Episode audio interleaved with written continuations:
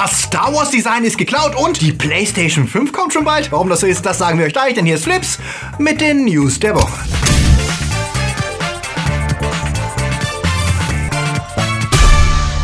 Die Themen der Woche. Ein eigener Stern für Luke Skywalker. Black Panther schlägt sie alle. Star Wars bald als Serie. Nintendo Direct enthüllt. Netflix gegen Marvel. Und welcher Infinity Stone ist in Wakanda? Flips wird im März unterstützt von unseren Flips Guardians Dominik Richter, Silko Pillasch, Luca Kamens, Sepp Kerschbaumer, Akoya, der Recke vom Welt, Anja Scholz, Orno Dreipolz, Daniel Schuh, Marc-André Schreiber, JFK Faker, Patrick Schmidt, der Dwarslöper, Two Barts, One Cup, T-Unity und Kati Uzumaki. Und hier sind unsere Junior Guardians, bei denen wir uns ebenfalls herzlich bedanken möchten für ihren Support. He will be back! Und das trotz mäßiger Einspielergebnisse und Kritiken. Denn zumindest im Westen kam Terminator Genesis ja nicht wirklich so geil an, auch wenn ich ihn zum zumindest besser fand als den furchtbaren vierten. Teil 6 ist nicht zuletzt dank des Erfolgs in Asien aber beschlossene Sache und könnte ja helfen, die Serie zurück auf Kurs zu bringen. Immerhin wird James Cameron, also der Urvater des Terminator, am Drehbuch mitarbeiten und produzieren und Regie führt Deadpool-Regisseur Tim Miller. Außerdem wird erstmals seit T2 Linda Hamilton wieder mit dabei sein und Arnold natürlich auch wieder. Der Film wird eine direkte Fortsetzung von T2 und es wäre sicher nicht das schlechteste, die Teile 3, 4 und 5 zu ignorieren. Über die Story ist noch nicht viel bekannt, aber diese Woche wurde gesagt, dass es vielleicht vielleicht schon eine neue Hauptdarstellerin gibt. Verhandelt wird nämlich mit Mackenzie Davis, die Serienfans aus Halt and Catch Fire oder aus der Black Mirror Folge San Junipero kennen. Eine schlechte Wahl, wenn es denn dazu kommen sollte. Wissen werden wir das allerdings erst im Sommer 2019, wenn der Film dann starten soll.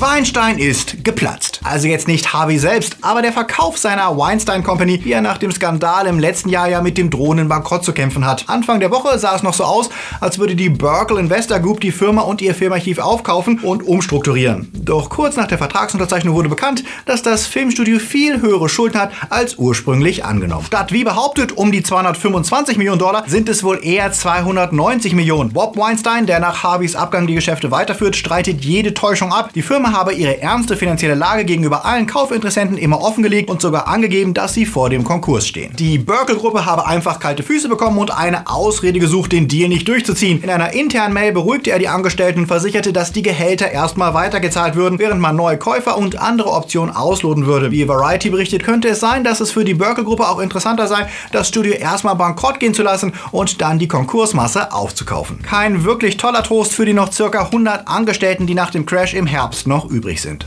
Ready Player One bombardiert das Netz mit Clips und Trailern, die vor Popkultur-Anspielungen nur so strotzen. Der Spielberg-Film nach dem Buch von Ernest Klein tut aber wohl gut daran, nochmal alle Marketingmöglichkeiten auszuschöpfen, denn die bisherigen Prognosen zum Start Anfang April sind noch eher verhalten. Warner muss seine Prognosen von erhofften 45 bis 55 Millionen am Eröffnungswochenende schon nach unten korrigieren, nachdem Filmanalysten eher so um die 38 Millionen vorhersagen. Laut Variety sehen Medienanalysten aber noch Zeit, den jetzt fehlenden Hype aufzubauen. In drei Wochen könnte es schon wieder ganz anders anders aussehen. Fest steht allerdings, der Name Spielberg alleine reicht heutzutage nicht mehr aus, um die Massen ins Kino zu locken, wie das enttäuschende Einspielergebnis von The BFG bewies. Es wird also sehr spannend zu sein, ob Warner es noch schafft, das Ruder herumzureißen und die Zuschauer für einen Film zu begeistern, der nicht Teil einer Serie, eines Reboots oder einer bekannten Marke ist. Wollt ihr Ready Player One sehen? Kennt ihr das Buch? Und wie haben euch denn die bisherigen Trailer gefallen? Sagt es uns dort unten in den Kommentaren. Währenddessen springt der Panther von einem Erfolg zum nächsten. Letzte Woche knackte Marvels neuester Superheldenfilm die Top 10 der erfolgreichsten US-Stars aller Zeiten mit über 500 Millionen Dollar. Damit spielt er in einer Liga mit Rogue One, Die Schöne und das Beast und The Dark Knight. Nur, dass er diese Summe deutlich schneller eingespielt hat. Und es sieht so aus, dass sich das auch international fortsetzt, denn auch in China schlug der Film am Startwochenende ein und landete auf Platz 1 der Charts. Der chinesische Markt gilt als besonders schwierig und unkalkulierbar. Zum einen wird jedes Jahr nur eine bestimmte Anzahl von ausländischen Filmen zugelassen, die die Zensur passiert haben.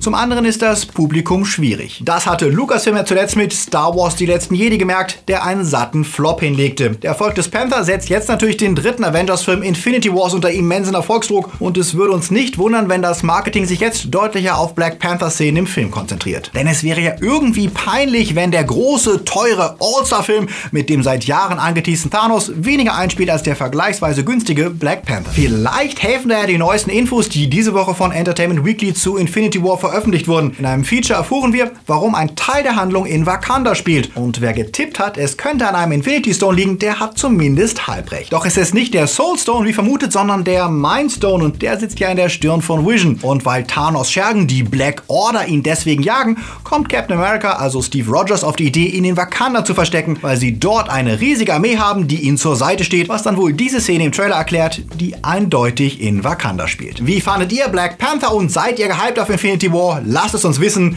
in den Kommentaren.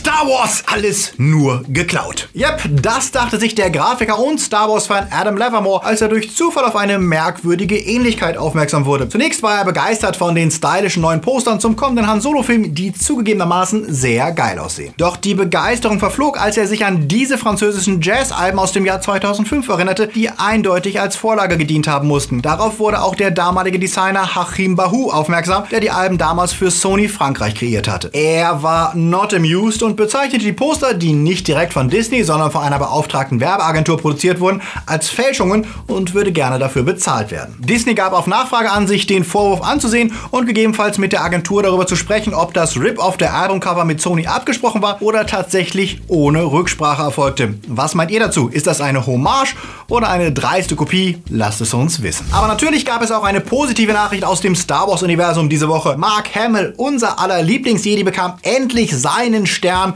auf dem Walk of Fame am Hollywood Boulevard. Die Laudatius hielt niemand anderer als George Lucas und natürlich Han Solo Harrison Ford, der es sich nicht nehmen ließ, Hamill anzufrotzeln. Bei meinem Stern sind damals mehr Leute gekommen. Und Hamill selbst war zwar zweifellos gerührt, konnte aber nicht anders als während Lucas Lobpreisung herumzualbern. Ein verdienter Stern für unseren Luke, Joker und einen der unterhaltsamsten Twitterer im Netz.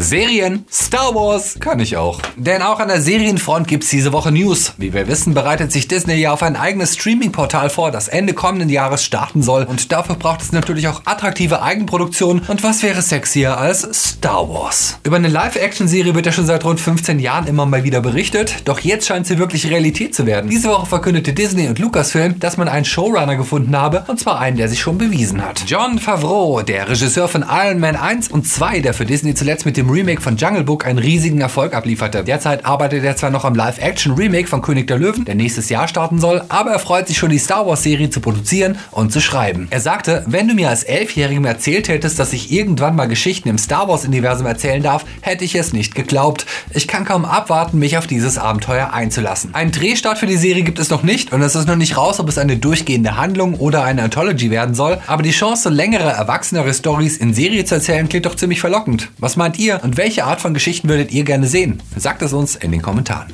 Netflix, Netflix, Netflix, Netflix. Allmählich ist es schon bizarr, wie konsequent der Streaming-Anbieter zum Big Producer wird. Nicht nur, dass Variety diese Woche berichtete, dass sie überlegen, mit Barack Obama und seiner Frau Michelle zusammen Shows zu produzieren, in denen es um wichtige gesellschaftliche Themen geht. Klar, mal eben den Ex-Präsidenten verpflichten, keine große Sache. Hey, Barack, wenn du vorbeikommen möchtest, wir haben hier noch Moderationsjob für dich. Und in derselben Woche haben sie jetzt den Grundstein gelegt, um künftig auch Marvel und DC Konkurrenz zu machen. Denn nachdem Disney ja alle seine Filme im nächsten Jahr abzieht und seine Serien eventuell mitnimmt, braucht Netflix neues, hochwertiges Superheldenfutter. Und das haben sie sich jetzt eingekauft mit Rob Liefelds Extreme Universe. Klingt vielleicht nicht beeindruckend, aber Rob Liefeld ist einer der angesehensten Comicautoren, der für Marvel die New Mutants, die X-Force und Deadpool und Cable entscheidend geprägt hat. In den 90ern verließ er Marvel für seine eigene Serie, das Extreme Universe, mit Figuren wie Brigade, Bloodstrike, Lethal, Cybrid oder Deadlock. Ob Netflix es schafft, sie in Filmen und Serien so populär zu machen wie ihre Marvel- und DC-Kollegen, bleibt abzuwarten. Aber ganz ehrlich, die meisten Superhelden waren vor ihren Kinofilmen und Serien nur wenigen Comic-Fans bekannt. Die Chancen stehen also nicht schlecht, dass Netflix sich mit dem Deal gut gerüstet hat für die Zukunft. Gerade überlegten Fans noch, ob es sich vielleicht lohnt, auf eine PlayStation Pro zu upgraden. Da kommt diese Woche eine Nachricht, die uns den Geldbeutel zuklappen lässt. Denn angeblich hatte Sony Anfang des Jahres damit begonnen, Game Studios die ersten Entwicklerkits für eine PlayStation 5 zuzuschicken. Das berichtete der Game-Journalist Marco Sellers auf Twitter und der hat einen ganz guten Riecher für Scoops. Er sagte auch richtig voraus, wann das nächste Nintendo Direct stattfindet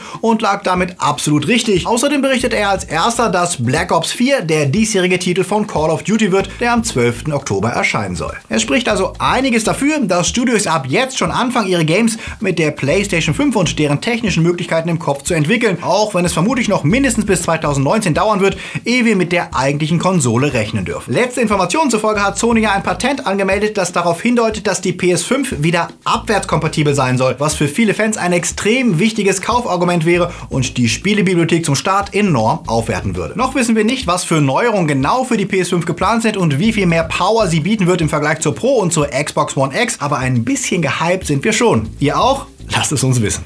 Apropos Nintendo Direct. Diese Woche war natürlich Weihnachtsmesse für alle Nintendo-Fanboys. Denn in 30 Minuten präsentierte Nintendo, wie es für die 3DS und die Switch weitergeht. Zwei der Highlights sind zweifellos Marios Tennis Aces und ein neues Smash Bro für die Switch. Während wir immer noch auf einen Nachfolger zu Wii Sports warten, ist Marios Tennis Aces auf jeden Fall eine gute Überbrückung. Denn das Game wird exzessiv von den Motion Controller Möglichkeiten der Switch Gebrauch machen und zahlreiche Special Moves zu lassen. Währenddessen verspricht Super Smash Bro, dass die Inklings diesmal mit von der Partie sein werden. Allerdings ist noch nicht klar, ob es ein wirklich neues Game ist oder wie Mario Kart 8 nur eine gepimpte Version des Wii U-Spiels. Außerdem wurde neuer Content zu Splatoon versprochen mit einem neuen Singleplayer-DLC und neuen Arenen und Modi. Nintendo scheint fest entschlossen, aus Splatoon ihr Overwatch zu machen, um endlich auch ihren Teil vom Kuchen der Games as Service abzubekommen. Ansonsten gab es viele, viele und teilweise überraschende Ankündigungen von Ports, wie etwa Crash Bandicoot, der einstmals exklusives PlayStation-Maskottchen war, oder das letzte South Park Game, Okami, Little Nightmares oder Dark Souls. Was einerseits natürlich geil ist, weil es zeigt, dass die Switch weiterhin für viele große Franchises nutzbar ist, aber die Flut an Ports offenbart auch ein großes Problem. Wenige große Exklusivtitel, denn wer Mario Odyssey und Breath of the Wild durch hat und nicht nur Splatoon spielen möchte, könnte fragen, wie es mit großen Titeln aussieht, die nicht schon seit drei Jahren auch auf anderen Plattformen erhältlich sind. Das Sequel zu No More Heroes ist zweifellos ein Lichtblick und ich bin ja sehr gespannt, was Nintendo mit der Labo zukünftig alles anstellen wird, aber nur mit Ports und Remakes wird es schwer, ein eigenes Profil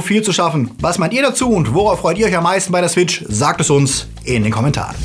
Auf ins Abenteuer! Hier sind sie, unsere Starts der Woche. Tomb Raider lebt, beziehungsweise Lara Croft ist zurück und versucht, den Fluch der miesen Videospielverfilmungen zu brechen. Rund 15 Jahre nach dem letzten Tomb Raider-Film zieht diesmal Alicia Vikander los, die zugegebenermaßen eine gute Figur macht in dem Film, der sich merklich an den düster dramatischen neuen Games orientiert. Die ersten Kritikerstimmen waren gemischt, aber es gibt noch nicht genug davon, also noch keinen Konsens zum Film. The Florida Project ist einer der Filme, für den sich viele Filmkenner einen Oscar gewünscht hätten. Der Indie-Film schildert eine Kindheit in einer triesten Siedlung in Florida und kontrastiert die fantastische Welt der Kids mit den modernen Problemen der Erwachsenen. Willem Dafoe ist mal wieder fantastisch und auch ansonsten ist der Film ausgesprochen sehenswert, nicht nur weil einige Szenen Guerilla-Style in Disneyland ganz ohne Erlaubnis gedreht wurden. Die Kritik ist ebenfalls begeistert und gibt The Florida Project 8,5 Punkte im Schnitt. Die Story um das real existierende Winchester House ist ausgesprochen faszinierend und jeder, der es schon mal besichtigt hat, war angeblich sehr beeindruckt von diesem exzentrischen Bauwerk mit seinen Türen, die ins Nichts führen und unzugänglichen Räumen. Der generische Horrorfilm Winchester fängt von dieser Stimmung allerdings wohl nur wenig ein und trotz Helen Mirren bleibt das ganze 0815 Jumpscare-Grusel für sehr anspruchslose.